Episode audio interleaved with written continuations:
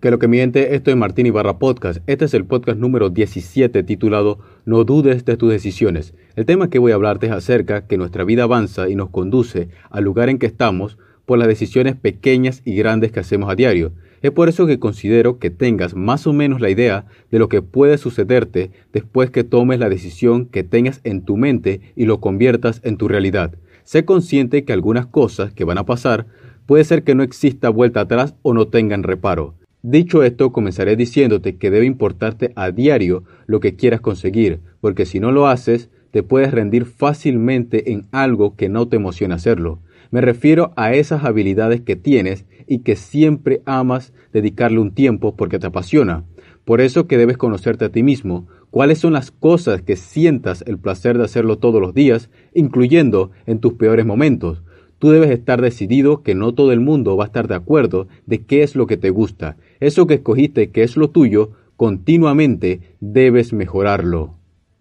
A medida que avances tendrás muchas expectativas de lo que verdaderamente puede sucederte después que hayas tomado la decisión que consideres que es correcto. Puedes tener la fe que las cosas saldrán como lo planeaste o puede ser todo lo contrario. Cuando algo sale mal al comienzo, vas a querer echarte para atrás y no continuar el camino que escogiste.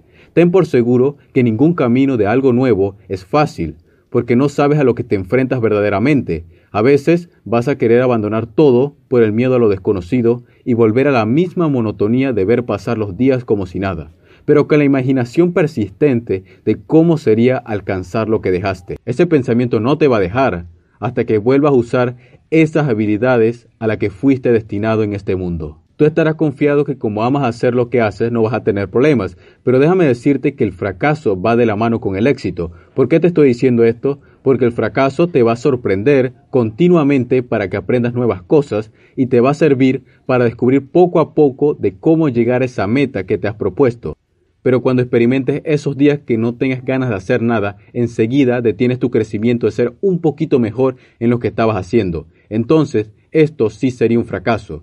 Pero si te tomas un tiempo a solas y analizas qué son las cosas buenas que puedas sacar de lo malo, eso solo lo podrás hacer cuando logres calmarte y no reacciones como la mayoría de las personas que deciden no avanzar más porque no les gusta comenzar de cero otra vez. Debes tener claro que si las cosas no han tenido la dirección que querías y consideras que no pierdas de vista lo que quieres conseguir, tan solo cambie de plan, pero no de objetivo. Si haces esto, debes mentalizarte que vas a empezar de nuevo, pero como ya has tenido la misma experiencia varias veces, tu mente va a producir mejores ideas cada vez que fracases y puedas dar en el blanco.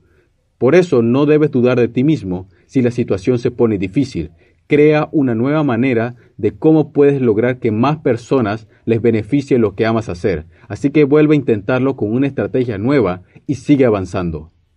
A medio camino sentirás que estás cansado porque las cosas que quieres requieren mucho esfuerzo. Habrá días que cuando suene tu alarma y debas volver a la disciplina que te has impuesto, no vas a querer pararte de la cama. Debes ser consciente que si abandonas lo que amas hacer por un solo día o para siempre, el arrepentimiento será tu mayor verdugo más adelante. No olvides que la vida es corta y tu legado en este mundo será eterno. Así que pon en tu despertador una buena música que te anime a continuar tu viaje que no ha llegado a su final.